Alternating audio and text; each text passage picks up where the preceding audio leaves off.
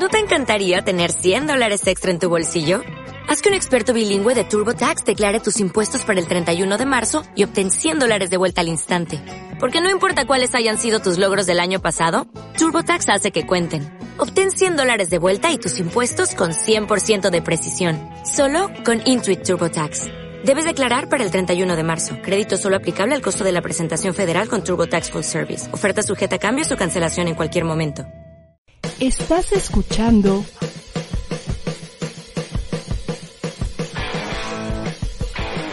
ADR Networks. Seguimos activando tus sentidos. ¿Qué tal? Buenas tardes. Estamos totalmente en vivo a través de las eh, frecuencias digitales de ADR Networks y tengo el gusto el día de hoy también de compartir este programa de debate y controversia eh, a través de la plataforma Neptuno. Y también tengo el gusto de saludar el día de hoy a la distancia. Hola, mi querido Luis, estabas a punto de saludarme y algo pasó con la tecnología que sabemos que no tiene mucha palabra de honor que digamos, pero aquí estoy con mucho gusto y me da gusto saludarle. Le abrazo con mucho afecto, con mucho aprecio en este viernes por la tarde, con el deseo de que se encuentre en un excelente y óptimo estado de salud, que se encuentre con un camino lleno de oportunidades y que se encuentre en una circunstancia en la que tenga opciones, en la que tenga la posibilidad de tomar decisiones, de salir adelante, de tener planes y, de poder trabajar para la consecución de estos. La situación que estamos viviendo ahora en el mundo en general es compleja. No tenemos las cosas fáciles, por decirlo de alguna manera. La verdad es que no, pues no le estamos pasando bien aun cuando haya sectores de la población que sigan obteniendo utilidades, que sigan con la posibilidad de crecer en sus negocios, que son los menos, ¿no? Es decir, cuando el poder económico el poder económico siempre va a ser el poder económico y se va a fortalecer en la medida de lo posible, siempre se va a proteger, siempre va a encontrar una salida para no perder. Esta es una regla de oro de los negocios, ¿no? Uno no hace un negocio si no sabe cómo salirse de él y las grandes, los grandes capitales siempre tienen muy claro cómo terminar una historia que empiezan a escribir acompañados de otros socios o de otros clientes o de otros proveedores, ¿no? E, e, ese es un tema. Eh, y ese es un sector muy reducido. Hacia abajo, en la población, en la pirámide poblacional, en los niveles socioeconómicos, hacia abajo, la situación es mucho más compleja porque estamos viviendo una situación de crisis. Eh, no quiero sonar ni, ni, sensacionalista ni amarillista de ninguna manera. Lo único que le quiero decir es que tratemos de entender la realidad por la que está atravesando el mundo y que hoy más que nunca es necesario que pensemos que tenemos que entrar en una velocidad, que tenemos que entrar en una atmósfera, voy a repetir la palabra, que tenemos que entrar en una dinámica diferente, una dinámica distinta, de mayor pensamiento global, de mayor sentimiento de comunidad, de un verdadero sentimiento de solidaridad. Y habría que empezar, eh, habría que empezar eh, por definir el concepto de solidaridad, que está vinculado al tema de la empatía, que está vinculado al tema de la conciencia del otro. Es decir, saber que hay otra persona que es igual a mí y que yo me veo reflejado en esa persona, que yo soy yo en la medida que comprendo al otro. No crea que estoy pretendiendo ofrecerle una disertación filosófica de ninguna manera. Le estoy hablando desde la perspectiva más terrenal del mundo. Si no nos hacemos conscientes de que vivimos en comunidad, si no nos hacemos conscientes de que vivimos en este planeta y que este planeta es lo bastante grande para que quepamos todos, pero lo bastante reducido porque no podemos vivir en otro lado, si no tenemos claro eso y no nos empezamos a cuidar, las cosas van a ir eh, hacia lo negativo, las cosas van a ir eh, hacia pues hacia la destrucción en ese sentido, hacia, hacia la imposibilidad de elevar nuestro estado de bienestar, nuestro nivel de satisfacción y nuestro entendimiento de la felicidad. Eh, de verdad, lo que le estoy diciendo es algo muy importante. Piense, por favor, cómo ha venido evolucionando el tema del SARS-CoV-2 causante de la enfermedad COVID-19. No sabíamos nada hace 16 meses de este virus y hace 16 meses o ya llevamos 16 meses tratando de entenderlo estudiándolo, combatiéndolo y no hemos terminado, bueno, yo creo que no hemos llegado ni a la primera quinta parte del recorrido que tenemos que hacer. Vea por favor cómo se está integrando el virus en nuestra vida. Ya las cosas no están... Eh,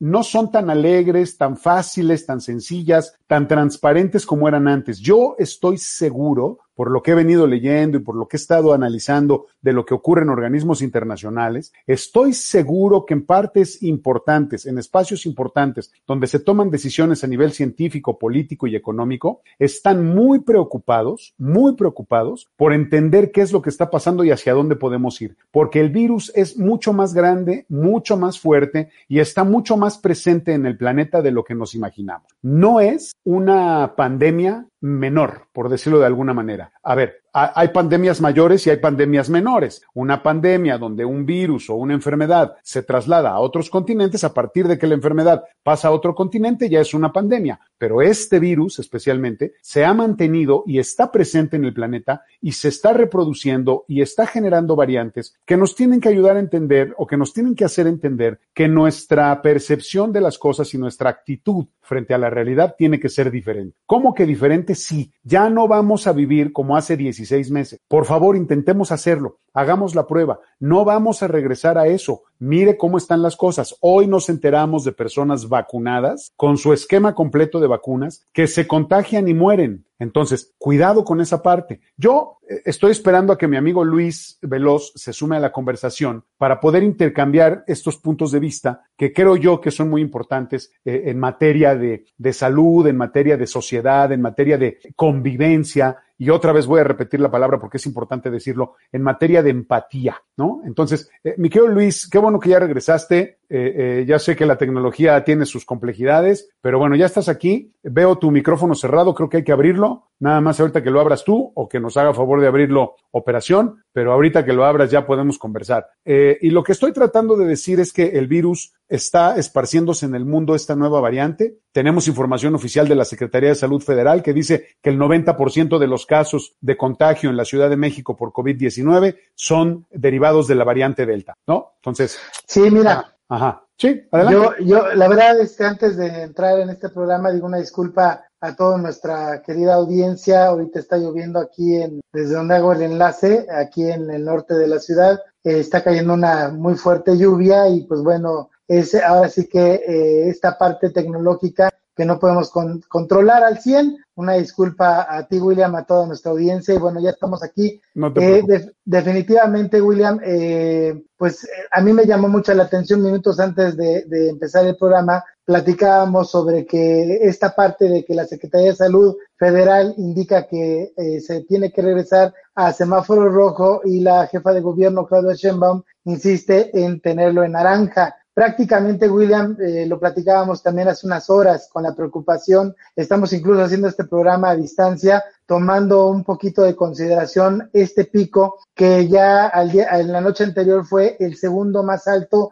a lo largo de este año. Hay que tomar cartas en el asunto porque no se está jugando eh, pues cualquier cosa. Por primero que nada, la salud eh, de cada uno de nosotros a nivel este, sociedad y por otro, por otro punto, pues eh, las vidas humanas, eh, lo, bien lo has dicho William a lo largo de los programas, que no nada más vale una vida la pena, sino este, no valen ahora sí que muchas, sino cada una hay que darle la dimensión adecuada y procurar cuidar cada vida. Esta parte la tendría que tener el gobierno, la autoridad. Me sorprende las declaraciones hace unos días del doctor Gatel en el sentido de que pase lo que pase, tiene que regresar, eh, que la actividad escolar es una actividad esencial, lo es, estoy de acuerdo con él, pero prácticamente yo creo que no es tiempo, no es momento. Ojalá que la sociedad, ojalá William, que el gobierno tome cartas en el asunto, incluso usted, si está, eh, pues ahora sí que tiene a menores que vayan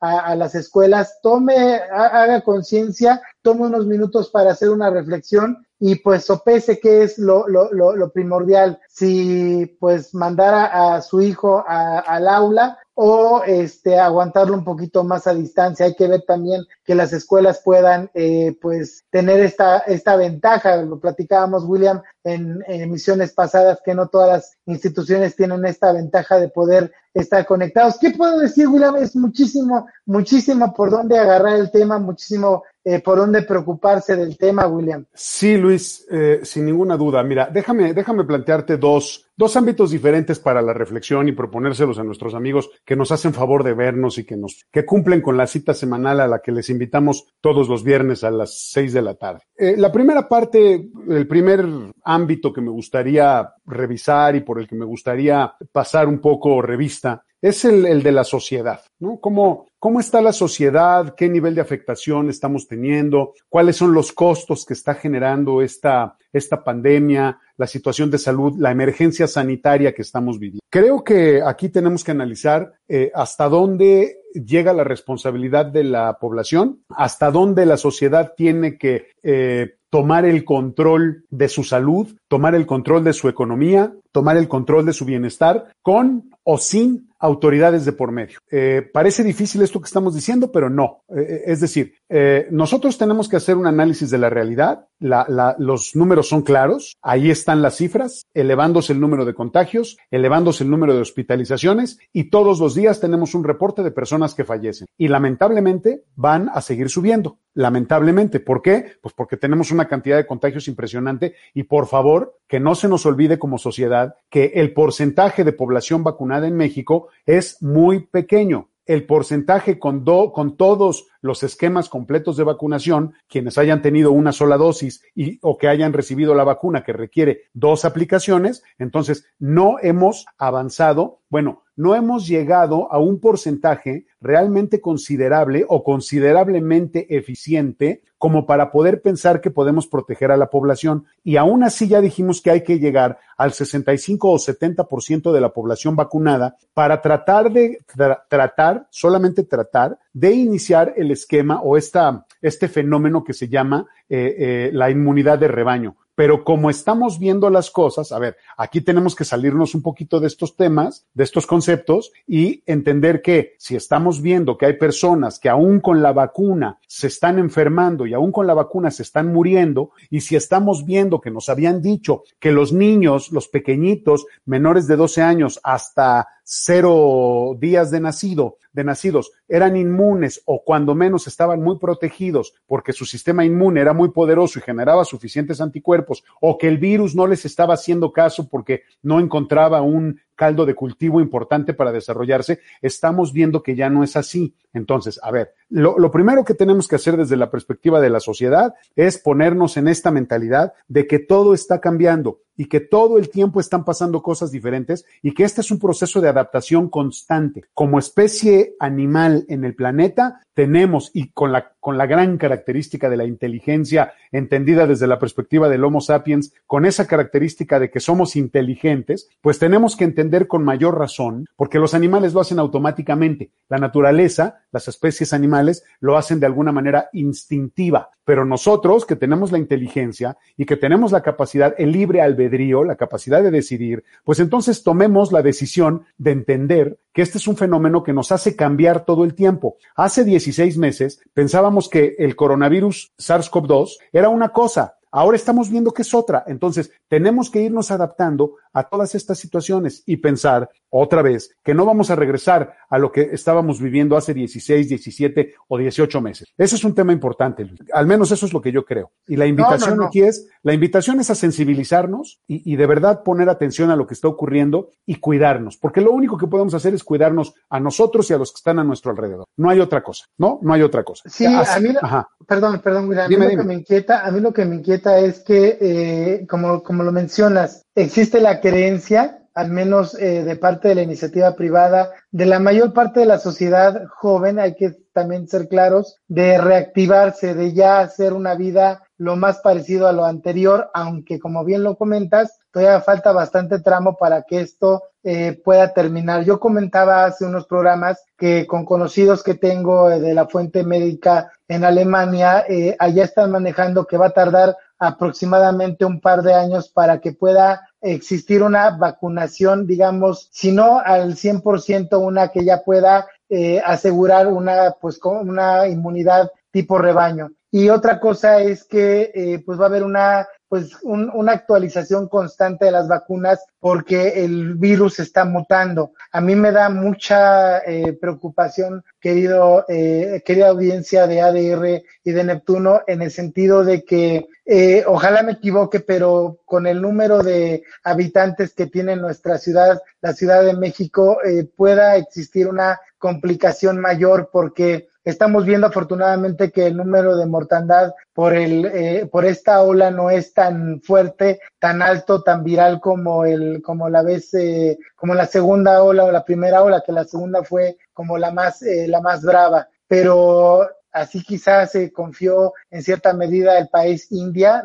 Eh, entiendo la parte que siempre ha comentado William de no comparar un país con otro porque son diferentes factores los que los representan, pero a mí sí, a mí sí me genera mucha inquietud, me genera eh, en este sentido que la sociedad Tú, tú, sales por la ciudad y la gente está haciendo su vida prácticamente lo más parecido y de manera, a mi parecer, con todo respeto para la ciudadanía, irresponsable, porque usted puede eh, este, festejar, usted puede comprar, usted puede hacer lo que quiera, después la vida no la va a recuperar, después ni la salud la puede perder en un dos por tres. A mí me llama la atención, William, muchas personas cercanas a, a este, a un servidor, ahorita ya están enfermas, unas lamentablemente hasta familiares han fallecido. Eh, es muy difícil entender todo esto. La, hemos platicado el tema psicológico, el tema emocional, hemos platicado incluso lo laboral, cómo va afectarse, lo, educacional, todo, todos los temas, todo, todo lo que va a, influir con este cambio a raíz del el COVID-19. Yo creo que nadie, nadie, William, nos imaginamos cuando empezamos a ver aquellos cables de este virus extraño para ese momento, esta noticia muy lejana, hasta China, ¿no? En este sentido de, pues hay algo raro, jamás imaginamos, ni los gobernantes, ni los padres de familia, ni todo el mundo se imaginó ante lo que venía. Estamos ahorita eh, pues con la ventaja de que el nivel de muertos no es el mismo, hay que cuidarnos, hay que eh, valorar las vidas todas, cada una de ellas. Creo que la diferencia, no soy médico en ese sentido ni científico, pero la interpretación que yo le doy es que la vacuna ha funcionado en cierta manera quizá esta tercera, digamos, eh, estas personas de la tercera edad ya protegidas, que eran las más vulnerables, a lo mejor es un punto, digamos, de la diferencia con la segunda ola. Me es de llamar, digamos, la atención el sentido de la necedad aparente del gobierno, tanto local como federal, de reactivar a como dé lugar, como lo ha dicho el presidente, llueve, relampagueo, truene, las clases regresan y es donde yo le vuelvo a invitar a usted que tome las medidas necesarias, que haga los exámenes de conciencia suficientes para tomar una decisión adecuada. Más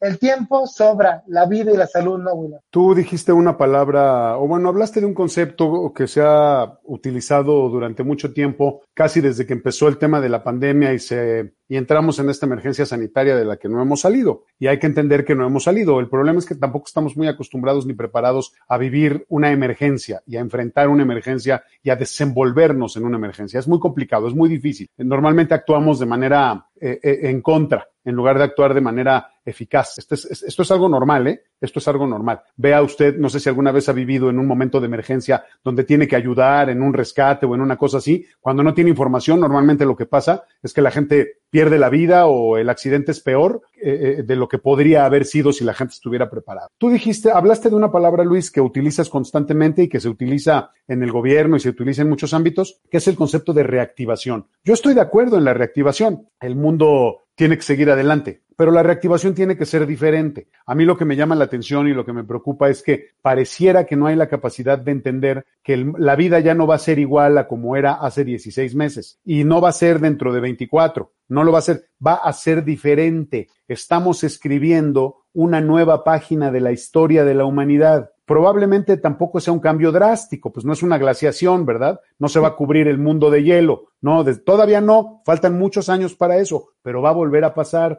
para los que hablan tanto del cambio climático y nunca toman en cuenta ese tema de la evolución y del desarrollo del planeta, ¿no? Ese es un tema que otro día si quieres lo platicamos. Pero lo que estoy tratando de decir es eso, la gente no acabamos de entender ni de aplicar o de encender el switch de el cambio constante de la adaptación constante. Nos vamos a reactivar, pero nos vamos a reactivar diferente. Ya no podemos estar hacinados, no podemos estar interactuando con la gente como interactuábamos antes. No se puede. Luis, a ver, también estás insistiendo en una cosa que a mí me llama mucho la atención.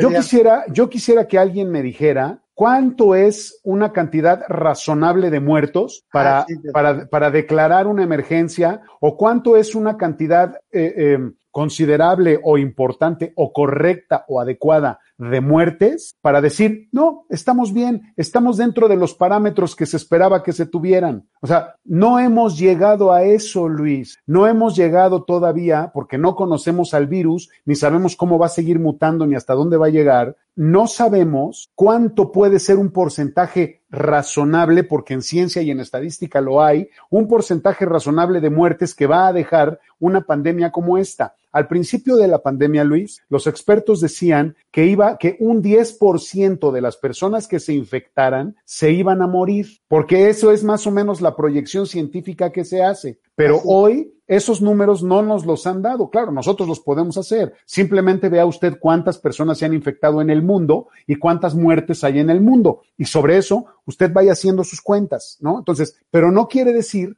que si se cumple el 10%, entonces podemos estar tranquilos de que estamos en un semáforo verde. Y ya conforme vaya subiendo, por eso las, la- la- los determinantes del semáforo, los indicadores del semáforo son otros, no nada más las muertes ni el porcentaje de mortandad o de mortalidad de una enfermedad. Entonces, esa es la primera parte, ¿no? Cuidado, yo, yo sería muy cuidadoso con esa parte de las muertes. No es el, el- el- el- principal detonador de una toma de decisiones, no lo debería ser. Y la otra, no hemos analizado, Luis, y creo que esa es una tarea que deberíamos hacer.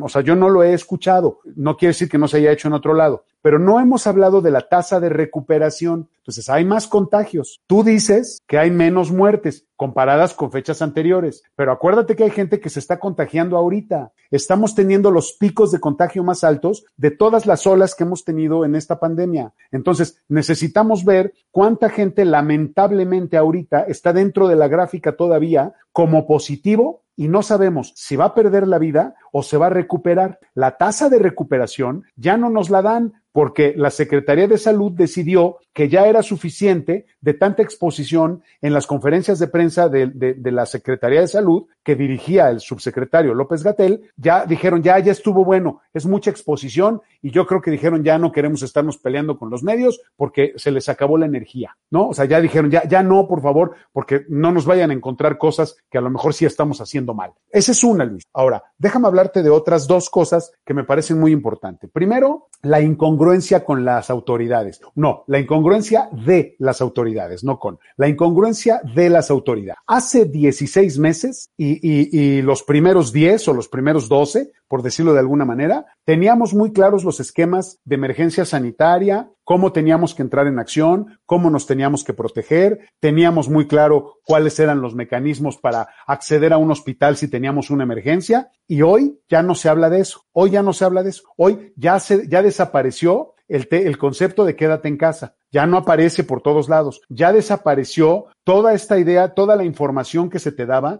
de a dónde tienes que llamar para que te digan cuál es el hospital más cercano en donde hay camas disponibles. Eso tampoco existe. O sea, la autoridad primero sí se preocupó y ahora ya se le acabó la energía. Yo creo, me da la impresión de que la autoridad ya se hartó porque la sociedad, en esta perspectiva muy de la sociedad, ¿cómo decirlo? Poco reflexiva. Yo creo que la sociedad también piensa, digo, la, la- la autoridad, y les queda muy grande el nombre, yo creo que la autoridad está igual que, la, que mucha gente, pensando que la, la pandemia tiene un calendario, lo que platicamos la semana pasada, y la gente dice, mira, ya para, para unos tres o cuatro meses, calcúlale unas seis semanas y ya, se acabó. No, no es un calendario, no es cuando empiezan las clases y cuándo terminan, no tenemos fechas específicas de días laborales y días no laborales. Así no funciona una pandemia, así no funciona la naturaleza, no funciona así. No puedes ponerle una hora al fin del, del coronavirus. Tú no puedes decir el coronavirus se va a acabar el 20 de diciembre de 2022 a las 19.37. Ahí se va a acabar.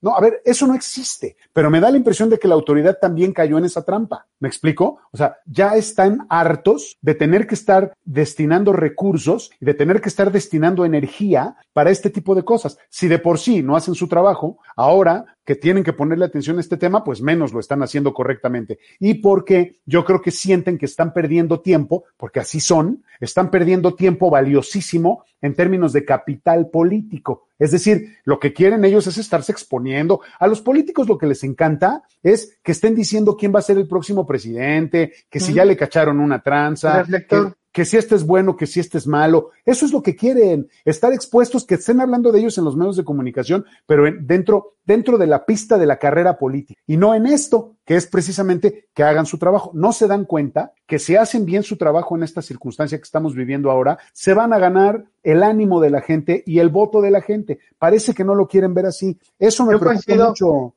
Perdón que te interrumpa en tus tres este, propuestas, nada más. Yo ya nada más me falta una cosa, pero dime, dime. A ver, adelante, adelante, adelante. No, no, o sea, la última cosa, aparte de esto que te estoy diciendo, del hartazgo, de la incongruencia, de, de, de, de, cómo también la sociedad no, no, no acabamos de sensibilizarnos sobre esta idea de la atemporalidad de la, de la pandemia, la otra es que yo creo que también a las autoridades, eh, se está cumpliendo en las autoridades el principio de Peter. ¿Tú has oído hablar del principio de Peter? No.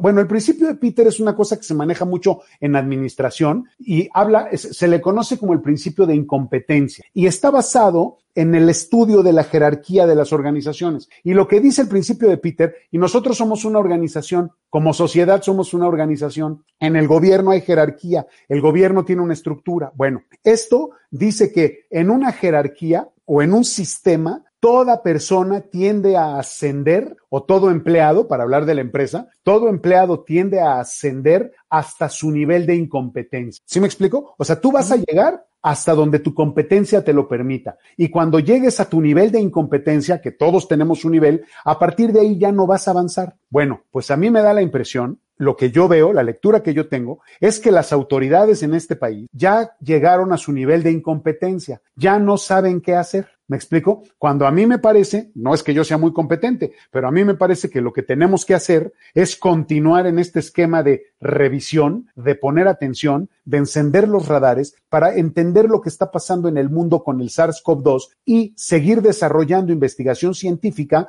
para poder encontrar no nada más vacunas, sino tratamientos. No hay medicamentos hoy que podamos comprar en una farmacia con receta médica que nos ayuden a defendernos del SARS, de la COVID-19, porque los laboratorios no han encontrado, fíjate qué potente es este virus, Luis, no hemos encontrado los medicamentos adecuados ni los componentes adecuados para tratar la enfermedad. Hay un protocolo nada más de emergencia para los hospitales, no es para vender en la farmacia. Eso hay que entenderlo y hay que tener mucho cuidado. Y la otra, Luis, yo no sé cuándo te vacunaste tú, o, o, o ni quiero saber, pero cuando yo me vacune, o sea, yo ya me vacuné y, y, siguen pasando los meses y se sigue contagiando la gente, van a terminar de vacunar a la población y van a tener que volver a empezar a vacunar a la población. Tú hablabas de que los adultos mayores ya están protegidos. No, mi querido Luis. Está bueno, comprobado, por un momento, por este momento. Solamente por un periodo breve. Está comprobado que las vacunas empiezan a perder eficacia porque acuérdate, por favor, que estamos en etapa 3. No hemos, no hemos consolidado una sola vacuna en el mundo, una, una, que sea 100% eficaz, eficiente y efectiva. No la hay. Entonces, es que esas son las cosas que no debemos olvidar, Luis.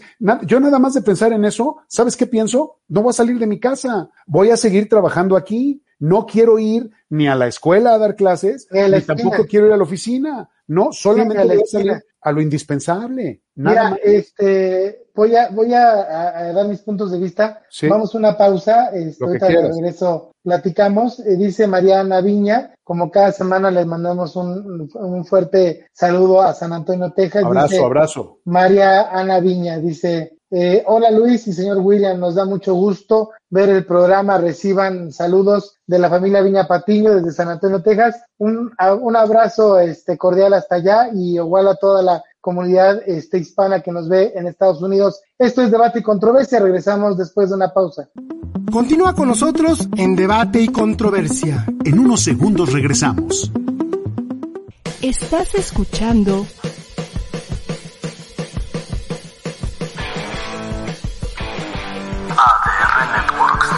Seguimos activando tus sentidos. La escritora, conferencista, educadora y conductora Alicia Rábago. Hola, buenos días, buenos días a todos. Pues ya estamos aquí, ya estamos en acompañándonos. Te invita todos los viernes a las 9 de la mañana en acompañándonos. ¿Qué, qué, se, qué se, supone que, que, cara que pongo? Eh, la señora de atrás me está viendo porque el berrinchazo. Sí, ha de haber muchísimos alumnos en este, en este México. Un espacio dedicado a la educación, la familia, los hijos y la transformación cómo formar hijos felices. Ah, claro, hijos varones felices. El tapete y nos, y nos hace sentir extraños y nos ha hecho fluir todas las emociones. Hoy es un tema muy actual, se habla de inteligencia emocional, se habla mucho de la logoterapia. Tú estudiabas o de cuando tú eras niño o de cuando eh, a lo mejor... Te esperamos por ADR Networks, activando tus sentidos. Estás escuchando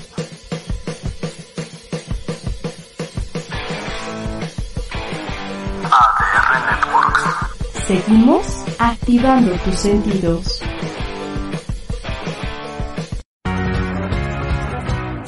Vis a Vis, un programa conducido por el actor, conductor e influencer Pedro Prieto. Todos los miércoles a la una de la tarde por ADR Networks. Con los mejores invitados. Y bienvenido a Vis a Vis, mi querido y adorado Héctor Sandarti. ¿Cómo estás?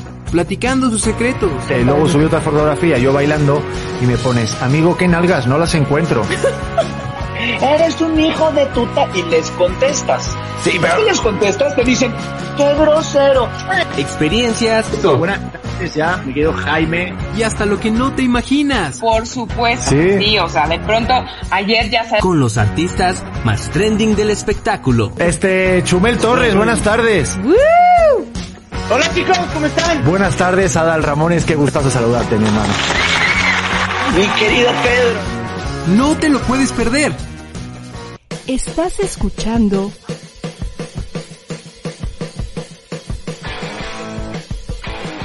ADR Networks. Seguimos activando tus sentidos. Ya estamos de regreso en Debate y Controversia. Que continúe la polémica.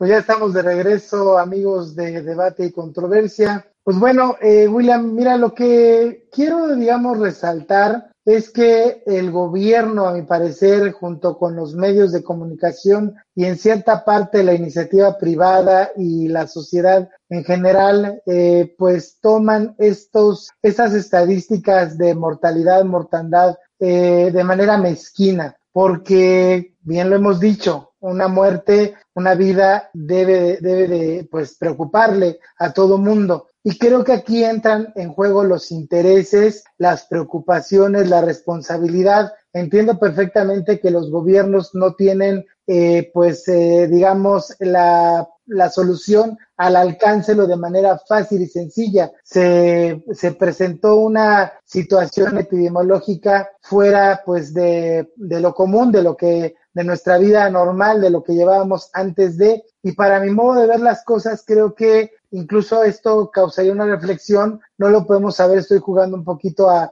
al que hubiera pasado, que a lo mejor las decisiones de los gobiernos en general, pues fue a lo mejor adelantarse de manera muy pronta a un confinamiento. Hay teorías, eh, pues digamos, que indican que esto fue necesario y era de, era de manera urgente porque hubiera muerto mayor eh, población en el mundo. Pero uno lo ve porque ahorita ya a la gente no le importa o no le interesa o no puede, porque también lo hemos platicado con ustedes en este programa, las condiciones económicas para muchos no permiten un confinamiento y tienen que ir a sortear a la calle eh, el contagio el tener que ganar unas monedas, el ganar para un taco, ganar para poder pagar la renta, para tantas cosas que pues es el, el día a día de varios eh, pues de nuestros de nuestros ahora sí que eh, compatriotas no a nivel mundial también pues ha de ocurrir en otras partes del mundo conforme cada país tiene mayor eh, pues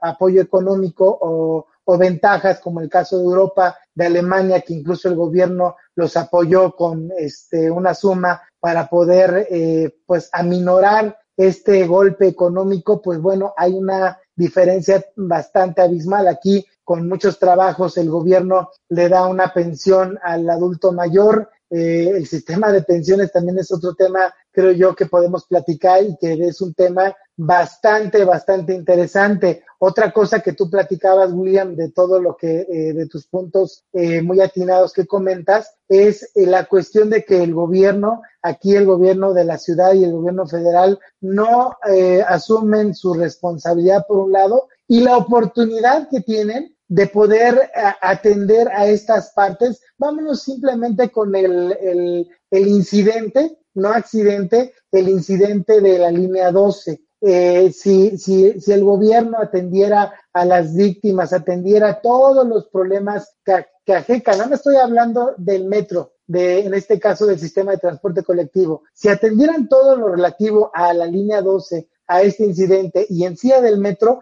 el, la ciudadanía estaría más satisfecha, estaría más tranquila, que creo que ni lo está, y ahí están los resultados a nivel eh, eh, local. La Ciudad de México, pues, no le favoreció mucho a Morena, no le favorecía mucho al gobierno de Claudia Sheinbaum. Y, y estoy contigo, o sea, estoy de acuerdo que eh, pues no tiene temporalidad y en este sentido las personas mayores, la vacuna va un poquito perdiendo su, su efectividad conforme va pasando el tiempo. Vuelta a lo mismo lo que platicaba ahorita de, de, de, los médicos de Alemania, que van a ser dos años de vacunación y revacunación, de fortificar estos medicamentos que hay que tomar en cuenta que ni siquiera pues en fase terminal está, ¿no? O sea, no, no, no, se, han, no se han acabado. En este sentido, la emergencia médica pues eh, nos puso como conejillos de indias a toda la población. Hay que ver también las consecuencias que puedan traer estas vacunas a nivel posterior. Mm, ojalá, ojalá que todas las vacunas sean inocuas y no tengan ninguna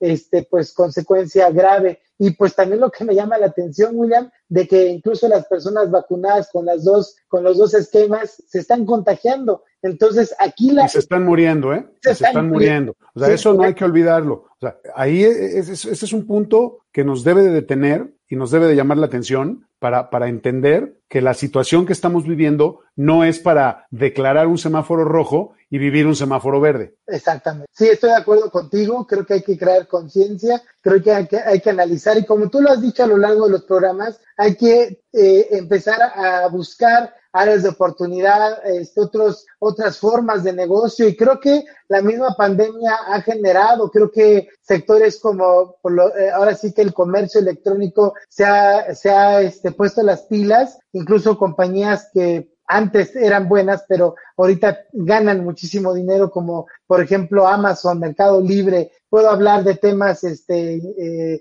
transnacionales o temas nacionales en cuestión de comercio electrónico. Hay que buscar la forma de cómo generar, de, de cómo, de qué poder vender, de qué poder, en qué poder trabajar, la misma educación, ¿no? Ahorita pues, lo vimos en este, en estos meses, ¿no? Como la sociedad junto con eh, la parte, digamos, las instituciones, la Secretaría de Educación Pública, la Universidad Nacional Autónoma de México, todas las instituciones educativas se han, se han puesto a trabajar para poder lograr más opciones y opciones que tengan una, pues, un resultado lo, lo mejor que se pueda, porque como también lo hemos platicado, no todas las instituciones tienen los recursos que deberían tener, ¿eh? que es otro tema. Estamos en, un, eh, eh, en una sociedad con un gobierno que no trabaja como, como, como debiese. A mí me llamó mucho la atención, William, ahorita lo que dices, y es muy, muy importante en el sentido que el gobierno ya está confiado, ya no quiere generar más. Principalmente yo lo ataño, William, a que no tiene una competencia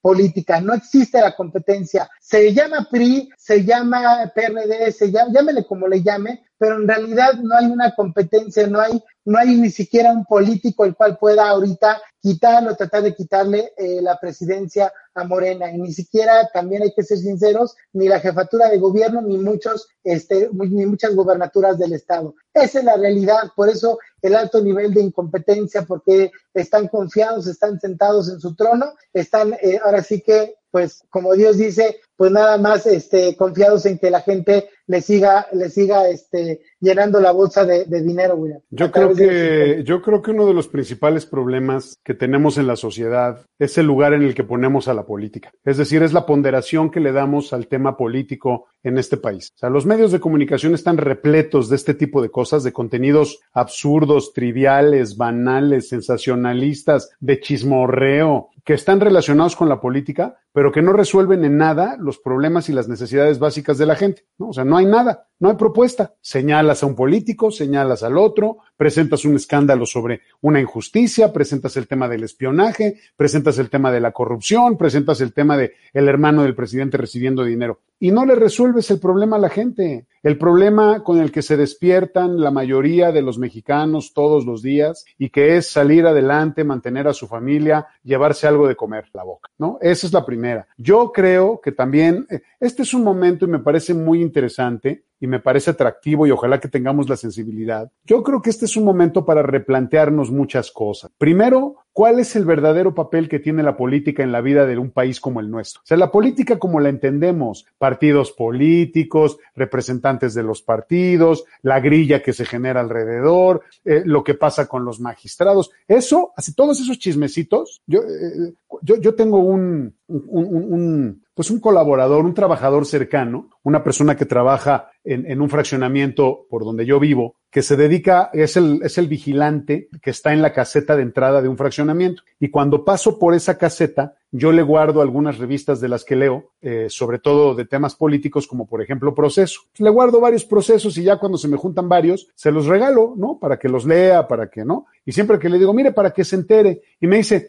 puro chisme. Sí, tiene toda la razón. Es, y es que es una descripción extraordinaria, porque es el puro chisme de un ámbito que no está interesado en resolver los problemas de la población, pero sí está interesado en que los reflectores apunten hacia ellos para que estén captando la atención de la gente y que puedan acreditarse y desacreditar a sus enemigos, ¿no? Y toda proporción guardada, no hay diferencia entre el chisme de la política y el chisme de la farándula. Tanto es así que, mira, poco a poquito se van juntando. Por eso tenemos ahí artistas, eh, bueno, no artistas, perdón, gente que aparece en la televisión y que es reconocida por eso, o que hace cosas en el teatro, ¿no? Famositos, lo que quiera que eso signifique, que luego se convierten en políticos porque tienen jale entre la gente, ¿no? Porque tienen jale y no garantizan la resolución de los problemas de la sociedad. Ese es el primero. Y la segunda cosa, mi querido Luis, hablando de replantearnos las cosas, yo creo que la sociedad, de verdad, en un ejercicio profundo de reflexión, en un ejercicio de diálogo, cosa que nos cuesta mucho trabajo, tenemos que replantearnos qué entendemos por normalidad, qué entendemos por nueva normalidad y qué entendemos por esto que se dijo hace ratito, por esto que dijiste tú, Luis, y qué entendemos por reactivación. Sí, hay que reactivarnos, pero ¿a qué te refieres? Tenemos que ser mucho más claros, Luis. O sea, nosotros, la sociedad, quiero decir, la gente que, que, que da directrices, ¿no? Que, que, que, da algún tipo de, de dirección para que la sociedad sepa hacia dónde ir, porque lamentablemente, pues necesitamos gente que, que la, la sociedad sola no puede controlarse, no puede manejarse. Entonces necesita estos representantes que conscientes y sensibles ante las necesidades, los deseos y los temores de la sociedad, tomen decisiones acorde con esto, ¿no? Pero como lamentablemente no lo tenemos por todo lo que acabo de decir, entonces creo que nos tenemos que replantear hacia dónde vamos a llevar nuestra nueva realidad. Primero asumir que hay una nueva realidad y ahora hacia dónde la vamos a llevar. O sea, entender que ya no podemos ir a los antros a escupirnos unos a otros de periquera a periquera y digo escupirnos porque estamos gritando, porque estamos bailando, porque estamos sudando, porque estás pasándote el trago, ¿no? O sea, por favor, no nos hagamos. Los muchachos cuando están en el antro toman de la misma botella, toman de los mismos claro. vasos, se fuman los mismos cigarros, se los comparten entre ellos. O sea, no, no, no, no nos, no lo neguemos. Eso, eso es algo que provoca que haya más contagios con vacuna, ¿no? Y perdón que ponga este ejemplo tan absurdo, ¿no? De, de los muchachos que van al antro, porque en realidad tampoco son tantos los muchachos que van al antro. Hay un estudio que dice cuántas personas salían hace 16 meses, salían los fines de semana y debo decirte que eran algunas decenas de miles, no eran tantos los que andaban en la calle. Pero bueno, eso es también tema de otro, de otro programa. Pero bueno, creo que esta es la reflexión que yo quiero dejar a propósito de esta idea, a propósito de este tema de la pandemia, cómo nos está afectando y cuál es la influencia que puede tener o no la clase política, que la verdad cada día hartan más con sus con sus incongruencias, con sus, uh, con sus estupideces y estupidez, estúpido, cuando los califico de estúpidos, no los estoy ofendiendo, solamente estoy diciendo lo que son y es una definición, ¿ok? O sea, estúpido es una sí. definición, ¿ok? Mira, que quede claro que no es grosería ni ofensa. Sí, claro. Mira, eh, yo sí quiero resaltar lo que comentas. La política si fuera correctamente realizada, si el funcionario realizara, valga la redundancia, sus funciones de manera óptima. Sí, eh, siempre existirá la prensa, siempre existirá los medios de comunicación, los cuales le tienen, tienen la, tenemos la obligación de informar lo que ocurre. Pero realmente, y bien lo resaltas, que como esta, esta persona, este vigilante de este fraccionamiento, bien tiene que decir que es puro chisme, he ahí la, la triste realidad, William, y lo resalto porque uno a veces aprende de este tipo, con todo respeto, porque todas las personas nos, estudiadas o no estudiadas, nos da de qué aprender y en este caso, este es el ejemplo máximo. Oiga, pues es que es puro chisme. Y si lo entiende ese señor, qué lástima que pues muchos que, que tenemos estudios no lo vemos de esta manera. No queremos verlo así. No queremos verlo así, William, y que caemos en el juego, como tú bien lo dices, en el juego cada semana de los medios. Y por eso tú peleas porque no llevemos lo que los medios llevan, porque finalmente uno entra en este juego, en este borlote, en este chismorreo de estos medios de comunicación y lo que debemos de preocuparnos, no nada más políticos, comunicólogos, sino todos es tratar de resolver o hacerle ver a usted, hacerle abrir, abrir los ojos para que pueda pues tener un punto de vista que no lo ve en la noche en el noticiero de la tele o no lo escucha en la radio o no lo lee en un periódico, porque por más profesional que sea el medio, o por más profesional que quiera ser el periodista, tiene vicios. Los medios, lamentablemente, hace ocho días lo decíamos con el ejemplo de los compañeros periodistas de la fuente, y ahorita vamos a hablar de, de, de, del tema de la luz, que ni siquiera estudian, que ni siquiera toman sus recibos de, la CFE para poder investigar. Y sí estoy de acuerdo con el señor Bartlett, que pues no ha subido, pero el español es muy claro, sí ha subido los, ahora sí que la, eh, las tarifas, pero suben, eh, pues eh, antes de esta semana subían muy poquito, ¿no? Ahorita ya viene un incremento mayor a los que se exceden de, de una, de la, de la de la segunda o tercera tarifa del DAT, de lo que le llaman del y pues bueno, eh, eh, es otra cosa, pero si hiciéramos la tarea, recapitulando un punto, eh, un poquito lo que estaba yo hablando, si hiciéramos bien la tarea, usted periodista, usted taxista, usted señor albañil,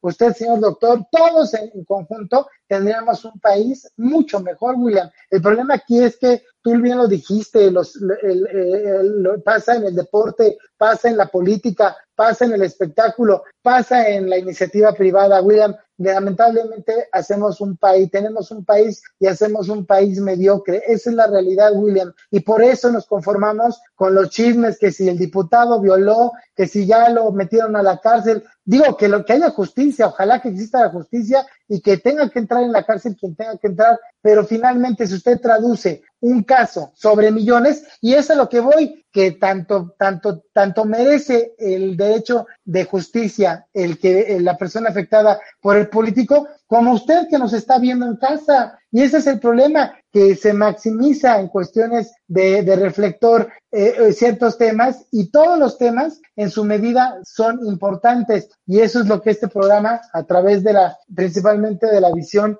de la óptica de, de, mi amigo el periodista William Yarmes, tratamos de llevarle a usted eh, a cada semana. Si te parece, William, vamos a platicar de, eh, ahora sí que del alza de, de, la energía eléctrica, de cómo va a repercutir prácticamente en el día a día de todos nosotros, ciudadanos de a pie, y, y también cómo el gobierno ha tratado de pues topar este, eh, los precios del gas y todo lo que conlleva, ¿no? Que bueno, primero vamos a empezar por lo de la energía eléctrica. ¿Te parece? Adelante, querido William. Sí, déjame, déjame abundar un poquito más y ahorita lo ah, conecto con esto de la energía. No, está bien. No, no, no lo, no lo desconectes. Vamos a seguir hablando de eso. Pero mira, eh, es que es muy interesante cómo planteas las cosas eh, en términos de los diferentes actores de la sociedad. Eh, yo creo que todos somos víctimas de la circunstancia y todos somos culpables de la situación en la que vivimos, porque es resultado de las decisiones que hemos venido tomando históricamente como país. Voy a tratar de explicarme. Los medios de comunicación con todas sus deficiencias eh, y con todos los errores que han venido cometiendo y con el contubernio en el que se encuentran con la autoridad, con los gobiernos, porque todavía comen de su mano en muchos aspectos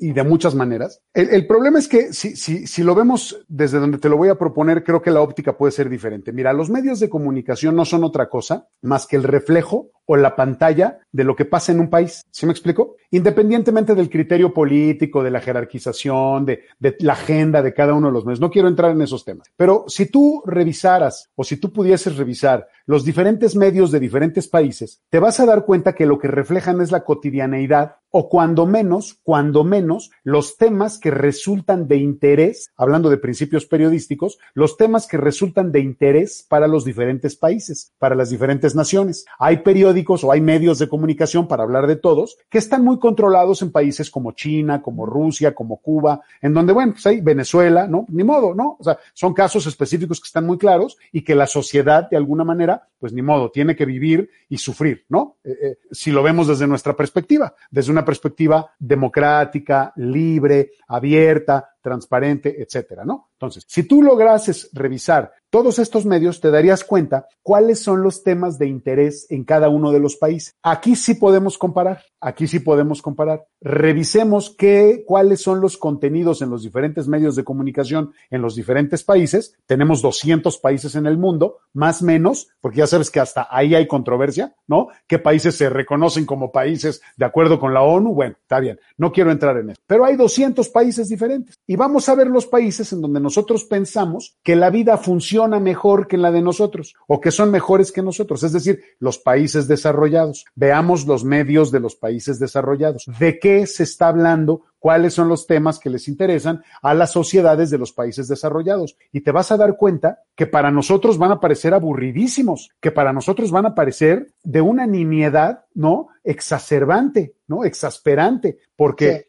hay, hay, periódicos en Canadá o medios de comunicación en Canadá que discuten sobre la importancia de poner una señalización en una esquina para que la gente sepa que es un crucero peligroso. Y ese es el debate. Pero ¿sabes por qué, Luis? Porque todo lo demás funciona porque todo lo, bueno, más o menos, más o menos, a ver, tampoco, tampoco, sí, tampoco, la totalidad, tampoco es pero, así. pero mejor. Pero ¿no? funciona, o sea, la sociedad no tiene que estarse preocupando por las casas blancas del primer ministro, ni por los contubernios o los o las asociaciones entre los miembros del Congreso con los narcotraficantes del país. O la, o la mañanera, eh, William. o lo sea, que quieras, lo que quieras, ¿no? lo, lo- lo O que sea, tú quieras. Se centra todo en algo por. Eh, O sea, ese es un tema que a mí también me preocupa mucho, que, que, que el presidente sea tan protagonista todos los días. Me, a- me parece que es un ejercicio extraordinario de comunicación. Qué bueno que el gobierno se comunica con sus ciudadanos, pero el problema es lo que los medios de comunicación hacen con esa, con esa propuesta del gobierno, que lo convierten en una caricatura política,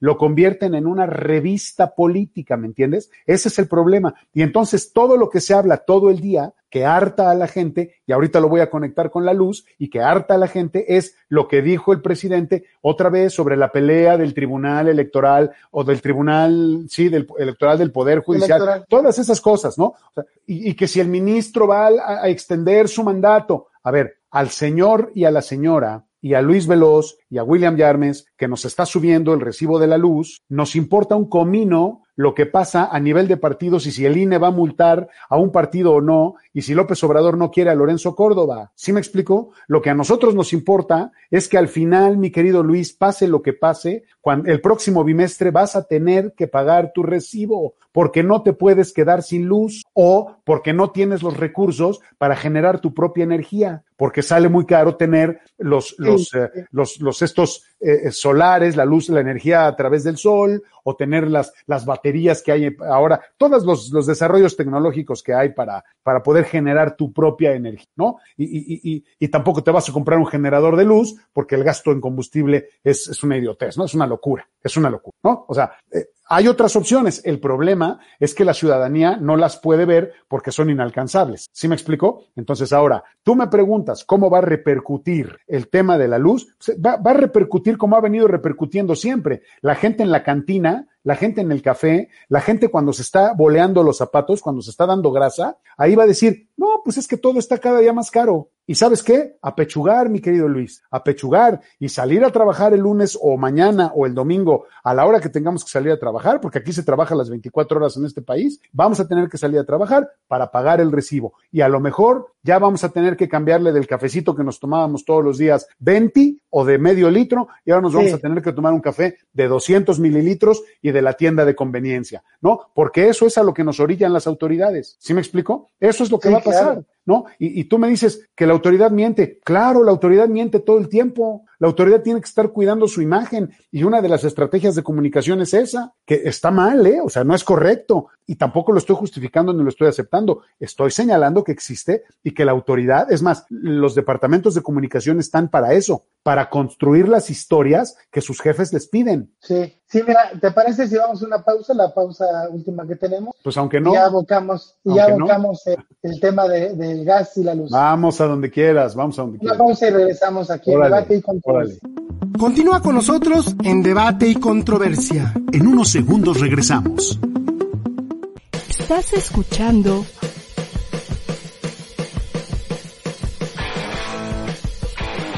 ADR Networks. Seguimos activando tus sentidos. De la muerte a la vida es un programa espiritual de fe y creencia. Cuando nos habla del fruto del Espíritu, cuando tú vives en el Espíritu de Dios, cuando tú vives metido con Dios. Conducido por César Alcántara y Ramón Martínez. Dice la palabra de Dios acerca del noviazgo. Transmitido todos los jueves a las 5 de la tarde. El amor, sentimiento o decisión, ¿no? Basado en temas y problemas actuales en la sociedad. ¿A dónde va la gente cuando muere? Así es. Como la desintegración familiar. La familia está deshecha, la familia está resquebrajada, la familia está dolida. La delincuencia. Que aquel que ama al mundo y se hace amigo con el mundo, se constituye en enemigo de Dios. Así es. La reincidencia. Dios nos enseña, ¿no? De que nadie puede jugar con fuego y no quemarse. Así es. Dice, ¿podrá el joven pisar fuego y no quemarse? Y lo más importante, la labor para la reinserción social. ¿Cómo le diré? Es exponer a la gente a la palabra de Dios, que es la que tiene poder. Más especial que es Jesucristo. Amén. Por ADR Networks, activando tus sentidos. Ya estamos de regreso en Debate y Controversia. Que continúe la polémica. Pues ya estamos aquí de regreso en debate y controversia. Y bueno, pues William, como tú bien lo comentabas hace unos segundos, es un tema que pues impacta la economía de todos a cualquier escala, del más rico al más pobre, casi nadie le gusta pagar más de nada, obviamente. En este caso es una cuestión básica, es una, un suministro pues elemental lo, lo mismo que es el agua, lo mismo la energía eléctrica. Y pues todos los que pagamos eh, cada bimestre nuestro recibo de, de, de, energía, que bueno, pues aquí hice la tarea que me solicitó desde hace días, desde una semana William Yarmes y platicamos nosotros el tema de lo de, inmediatamente después, de, de hecho fue el fin de semana pasado que pues demostrábamos este el aumento que el señor Bartlett dice antes de esta, de, de, que ya aceptaron que venía un incremento en la en la tarifa más alta del DAP, pues eh, el, ahora sí que el aumento ha venido eh, pues de manera poca, de manera reducida, eh, cuestión de centavos de peso, pero pues de poquito en poquito, como le comentaba William la semana pasada, de poquito en poquito es mucho dinero. Se llena el jarrito. Se llena el jarrito, como tú lo dices. Entonces, aquí, aquí, la, aquí la preocupación que, que debe pues tener preocupada toda la ciudadanía es en este sentido de poder rebasar esta tarifa, este, estos kilowatts de consumo por bimestre, que aquí en su recibo aparece pues lo que usted consume, que si es digamos la, lo, que la franja verde o la parte verde de esta línea eh, le permite, pues usted está eh, generando un consumo eh, básico, un consumo muy pues reducido y su, su recibo... más hacia la izquierda de la gráfica del color que tú pones de verde a rojo, más Ajá. hacia la izquierda quiere decir que estás consumiendo menos y que tu subsidio es mayor. ¿Es o sea, mayor? La, la, el incentivo Correcto. es a que consumas la menor cantidad posible. Esa es Así la idea, es. ¿no? Cualquiera que haya leído su recibo lo entiende, ¿no? Lo entiende, ¿no? Y es que, es que a eso voy, William, que los mexicanos podemos decir a, a la hora que nos bolean los zapatos, cuando vamos al súper, cuando tenemos, cuando estamos cortándonos el cabello, arreglándonos cualquier cosa. El problema es en el sentido de que, pues, sopesamos el aumento, pero realmente no protestamos, realmente no nos ponemos a ver cuántos focos tenemos prendidos, qué podemos hacer para gastar la menor cantidad. Yo entiendo desde hace pues años, desde siempre, que, la, que, que todo esto tiene un subsidio y que pues mucho de ello no pueden, el gobierno no puede soportarlo y de ahí viene el incremento por centavos cada bimestre. Lo que yo estoy en contra de la autoridad, en este caso del funcionario de la CFE de Bartlett, es el engaño, porque creo que el engaño no debe existir. Debe de decirle, hay un, hay un aumento mínimo, perdón, que es una amortización de todo el subsidio que se le, que se le da a la ciudadanía. Aquí lo preocupante es que esta amortización, este, este apoyo gubernamental, pues eh, se ha reducido menos y los que rebasen una, pues digamos, una cifra más elevada en kilowatt, pues van a ver un incremento mayor y todo eso pues viene a, a la postre que le va a pegar en el término de lo de la inflación. En el momento que sube la energía eléctrica, van a subir muchas cosas, porque pues todos utilizamos energía eléctrica pues para este vender, para anunciar, para este calentar, para no sé, infinidad de cosas que, que los negocios utilizan. Simplemente para existir el negocio, aunque sea de día, pues tiene que tener una lamparita si es que está oscura la parte este, de, de, del establecimiento. Entonces, finalmente a lo que voy, William, todo esto pues va a repercutir de manera muy seria a lo largo, digamos, de, esto, de los siguientes meses, que ya estamos hablando de una crisis eh, post-COVID, bueno, ni siquiera post-COVID, una crisis COVID y pues lo que venga después de cuando termine la crisis, que, que, que usted, este amigo que nos eh, amablemente nos está, nos está viendo, pues eh, le afecta porque entre más meta las manos a su pantalón o a la bolsa, en el caso de las damas, y encuentre menos, menos cantidad de dinero, pues le va a alcanzar. ¿Qué se traduce? Que usted va a gastar, va a gastar más en una energía eléctrica que no puede decir que no. Ahora imagínese que, que, que se le enferme a alguien de COVID y que tenga que tener ciertos aparatos, ciertas cosas para poder este, eh, sufragar la, la enfermedad. Ahora imagínese que si no, afortunadamente que no tenga ningún este ningún cuadro de enfermo, que esté todo bien, que esté, esté todo normal, pues se meta las manos a la bolsa y le, en lugar de 10 pesos para comida tenga o para todos sus demás gastos, tenga 7. Entonces aquí ya viene el cómo le va a pegar al poder adquisitivo es que, de William, de Luis Veloz y de usted. Que es que esa es la historia de toda la vida, mi querido Luis. Esa es la historia de toda la vida. El poder adquisitivo del salario, ¿no? Entre otras cosas. O sea, la luz va a seguir subiendo porque los costos para producirla son cada vez más caros, ¿no? Así es esto. En lugar de que vayamos a, hacia la eficientización de la generación de energía y de todo tipo de energía, ¿no? Eh, eh, ahí hay muchos temas, entre ellos el político otra vez, porque los intereses creados no permiten que haya investigaciones para buscar mejores fuentes de energía más baratas, eh, mucho más eficientes, más efectivas, que se puedan incluso almacenar de mejor manera, ¿no? Ese, ese, ese es un tema. El otro tema, mi querido Luis, que no tiene que ver ni con las decisiones del gobierno, ni con la ley de la oferta y la demanda, ni con las políticas en general de, de cualquier organismo, ni con el costo de generar la luz, ni con los subsidios. Lo que tiene que ver aquí, este es uno de los temas más importantes en el mundo y que se estudian, pero que todo el mundo guarda silencio cuando hay que entrarle al tema, sobre todo los que tienen los dueños de los medios de producción y los dueños de los grandes capitales. El tema es que no hay un, una conciencia por el pago eh, generoso o por el pago adecuado, justo para todos los trabajadores. Y esto es un fenómeno en muchas partes del mundo, Luis, en muchas partes del mundo. Y en países como el nuestro, que no tenemos la suficiente capacidad productiva ni suficiente capacidad de consumo y que además somos un país con unas características de, ¿cómo decirlo? Para, de, de, de, de, mediocridad en términos académicos y de preparación, porque somos, y hay que decirlo, me da mucha pena decirlo, pero es la verdad, somos un país muy mal preparado. Entonces, no podemos competir con grandes economías en donde la distribución de la riqueza es diferente, porque se abusa de las características de la sociedad por parte de los dueños de los medios de producción, porque vivimos en un esquema de explotación en donde no se pagan salarios dignos. No deberíamos de estar hablando de esto, Luis. No deberíamos de estar hablando de que la luz va a subir centavos y que ya no nos va a alcanzar ni para la guajolota. ¿Ya me entendiste? O sea, no es por ahí. El tema es por una excelente, extraordinaria política de educación, de preparación y de formación de las sociedades, por una política tributaria que permita cobrarles impuestos a los que más ganan desde una perspectiva bien equilibrada, bien definida, y que esos impuestos se redistribuyan en la población como lo hacen los países desarrollados. ¿Por qué Estados Unidos es tan exitoso en esta cuestión? ¿Por qué su economía se está recuperando ya después de 16 meses de pandemia? Pues porque los gringos saben cómo repartir dinero Tú lo dijiste hace rato poniendo el ejemplo de Alemania.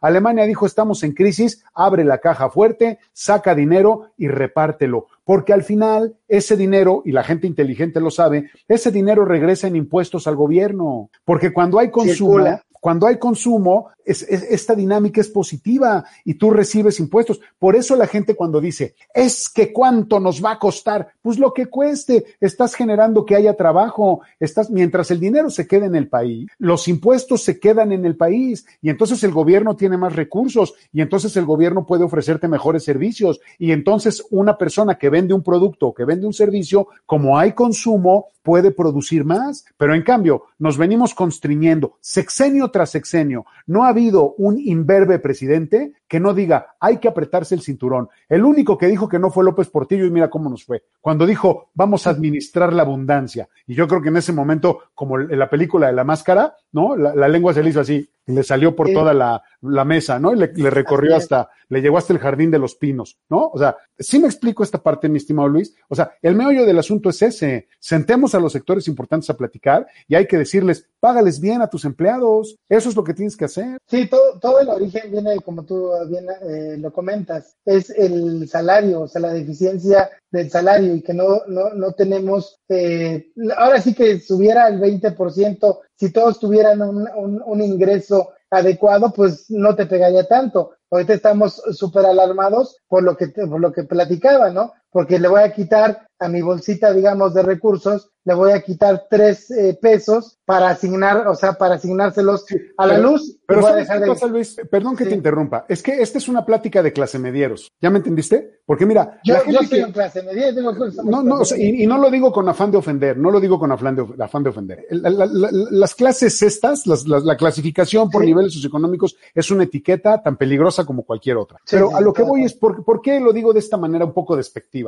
Esta es una conversación de clase medieros, porque a los que les afecta es a la gente como tú y como yo, Sí, que sí, estamos sí. siempre subiendo y bajando en el nivel de ingresos y en el nivel de oportunidades y esas cosas. Mira, la gente que vive en una casa de cartón, como las hay en México, en una casa de madera, la gente que vive al lado de los fraccionamientos ricos y que vive en hacinamientos y que viven o que viven en las vecindades, Luis, tienen dos focos, tienen, tienen calentadores de carbón, tienen estufas, si acaso tienen estas, estas parrillas eléctricas, ¿no? Sí. Y, y- y te diré, y no tienen, y no tienen eso, y no tienen lavadora, y no tienen lavavajillas, y no tienen plancha, y no tienen microondas. Tienen una tele, pero la tele no gasta luz. La tele no gasta luz. El, el- el aparato como tal no gasta luz. ¿Sí me entiendes? O sea, la, la gente que tiene dos focos en su casa, hablando de estas clasificaciones socioeconómicas, tú sabes que el número de focos es una clasificación para ver cuánto dinero tienes. La gente que tiene dos, tres, cuatro focos en su casa no le sube la luz porque tiene dentro de este índice de edad que tú acabas Sí. de hablar, pues no, no llega, no marca, pues, no marca. No que ¿Ya me usa entendiste? los, los 150 kilowatts. Kilowatt, no, o sea, no llega ni a eso, no llega ni a eso, porque además no está en su casa en todo el día. O si está en su casa, pues ahí está en su casa, porque no tiene trabajo, porque no sale, pues no utiliza la luz. ¿Ya me entendiste? O sea, Sí, y en la mayoría de las casas de este país hay un foco por recámara, un foco. ¿Cuántas recámaras tenemos en promedio en esta, en cuántas habitaciones o cuántos espacios habitables tenemos en promedio en México? ¿Qué te Sí. gusta? Promedio en México por habitación, yo creo, yo pienso que una, ¿eh? O sea, ver, no, pero cuando digo habitación, digo espacios habitables sin contar los baños, ¿no? Hablando de la clasificación Ah, de nivel socioeconómico por focos, ¿no? Por número de focos. pues es una pregunta muy interesante. eh, pero, pero vamos a, vamos a pensar, vamos a ser fantásticos, vamos, vamos a proyectar. Tienes una estancia y comedor, o sala y comedor, ¿no? Así. ajá. Sí, lo normal es que, tengas tu recibidor, tu comedor y la Una cocina, y una dos cocina cuartitos más y dos baños. ¿no? cuartitos. Y ya, y ya. Lo idóneo, lo idóneo, porque por eso te decía que es muy como, eh, pues no sé, que puede haber mucho riesgo en equivocarnos porque mucha gente vive en un cuartito y en Una todo, casa todo de hace. interés social, Luis, una casa de interés social sin contar los baños, tiene seis o siete focos cuando mucho, cuando Sí. mucho, o sea, y es mucho, y es mucho, a menos de que pues tengan el dinero para comprarse una lámpara de seis focos y entonces tienen seis focos en cada, en cada contacto, ¿sí, Sí. me entiendes? O en Sí, cada sí, lugar donde tienen una lámpara,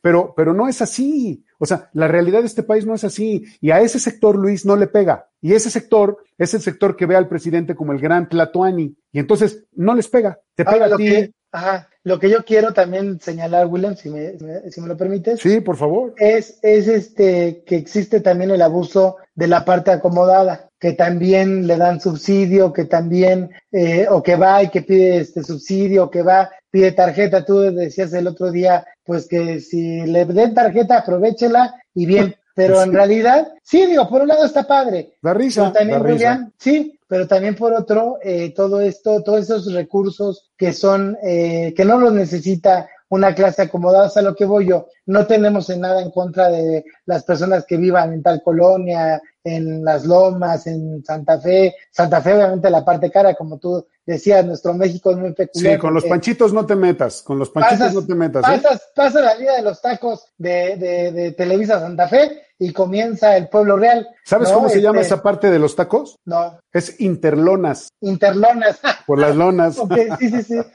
Bueno, es que, o sea, nos reímos, pero esa es la realidad. No, bueno, es una broma cotidiana. Sí, es una broma, es Eh, la no, no es despectivo realidad. ni nada. pues. No, no, no, y porque, pues digo, dice mucho también de nosotros, tú lo acabas de decir, digo, a mí no me da pena, soy este, una persona de clase media, de orígenes humildes que hemos luchado, mis padres, mi familia ha luchado por salir adelante, lo digo con mucho orgullo y con mucho respeto para todos, eh, como tú bien lo dices, ¿no? El estereotipo de las clases es terrible y no debería, no debería de existir, ¿no? La, la verdad. Hay que tener cuidado. O sea, mira, está bien que existan porque te sirve para tomar decisiones desde la perspectiva empresarial, mercadológica, publicitaria. Está bien, pero tú no puedes determinar un país por eso, en función Sí, de no, eso. no, no. O sea, Y eso es lo que ocurre. William. Por eso, Eso es lo que ocurre a nivel gobierno, perdón otra vez la por eso revisa, por eso revisa los indicadores de la OCDE, ¿no? Haciéndole el juego a la OCDE. Y la OCDE no habla de este tipo de cosas. La OCDE habla de otra situación. Habla de medio ambiente, habla de educación, habla de otras cosas. Sí, como lo, relativamente lo dices, los ricos le pagarían ahorita el programa porque pues ellos les sé, quizás más ni les divierte el hecho de que la gente que, que exista Ni les parte de la- importa, Luis. Ni les parte importa. de la población que no tenga, que no tenga, eh, que no llegue a la quincena o que no llegue a final de mes, no les importa. Esa es la triste realidad. Somos una sociedad egoísta. Este, Lamentablemente. es, eh, lamentablemente, porque como lo comentas, ¿no? La mayor parte pues paga la tarifa baja porque pues no tiene ni siquiera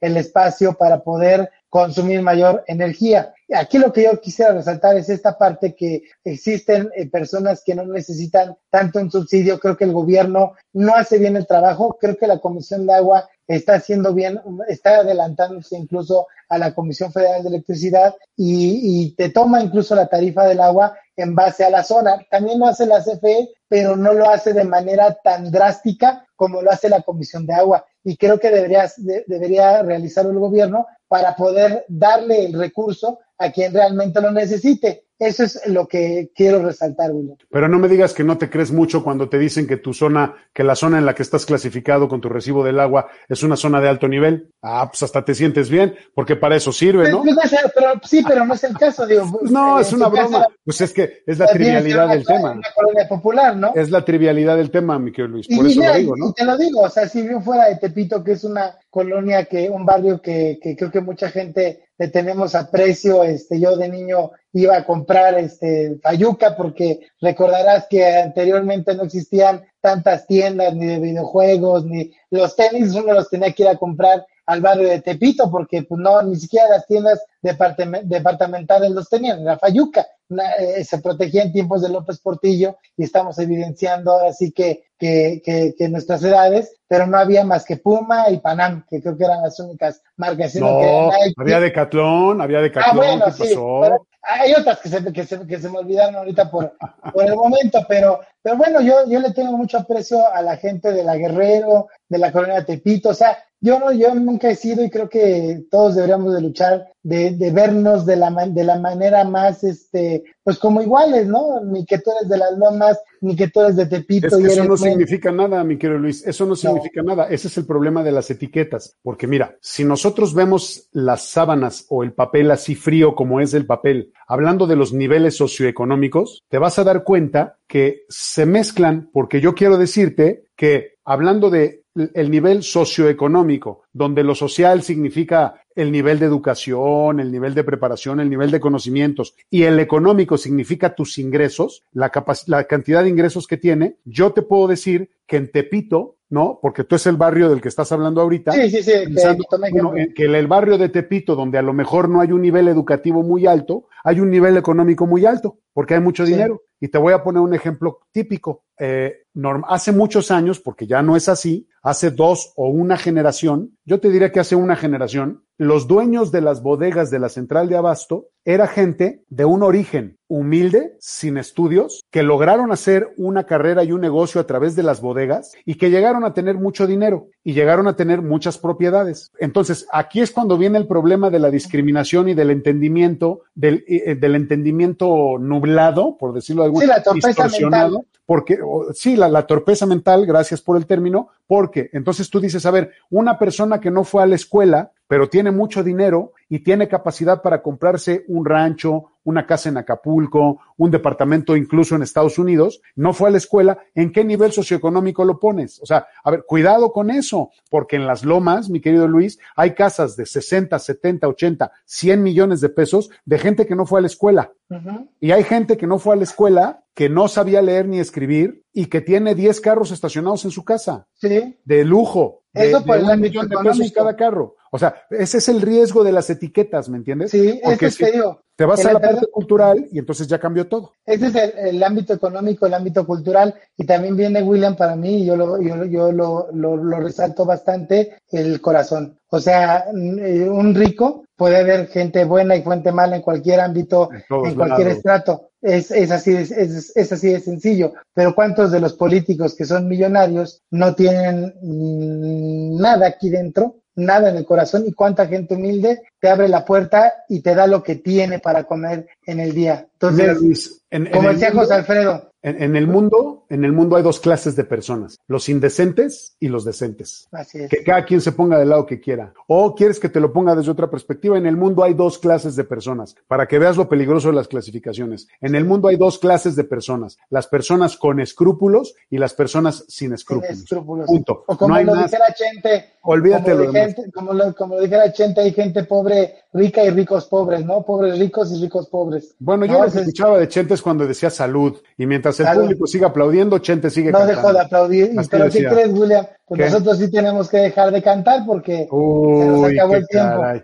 Pues ya, me iba, ya resalto- me iba a echar ahorita la de Bohemio de afición, pero bueno, ya ni modo. Yo resalto, yo resalto eh, eh, aquel, este, pues, eh, pues digamos, a- aquel tono de José Alfredo Jiménez de valorar esta, este estrato eh, social, económicamente hablando, eh, pues afectado, ¿no? Tan sincero, tan tangente. Bueno, pues a nombre de mi amigo William Yarmes, Gracias, Luis. Gracias a usted que nos permite acompañarle. Por ahí vi algún anuncio, alguna, algún Ah, sí, sí, saludo. cierto. Antes Lupe de la ¿no? Cruz, Lupe de la Cruz dice hola, saludos. William, Luis, gracias por la info, ¿no? Hola, hola. Gracias a ti, Lupe, por escucharnos, por vernos. Y esta es su casa, este es ahora sí que su debate y controversia. A nombre de William Yarmes. Gracias, Luis. Gracias a usted que nos hace favor de, de permitirnos acompañarle todos los viernes. Lo convocamos para que la próxima semana estemos a las seis de la tarde nuevamente juntos, platicando y conversando. Eh, le agradezco al señor Ricardo Hernández que está a cargo de la producción de ADR, a la niña Valeria Malibrán, si es que está ahorita ahí en los controles también. Yo soy su amigo Luis Veloz con mi amigo William Yarmes. Los esperamos a la cita que usted tiene cada viernes, 6.30 de la tarde, aquí en la mesa de debate y controversia.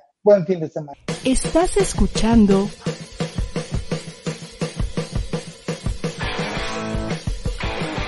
ADR Networks. Seguimos activando tus sentidos.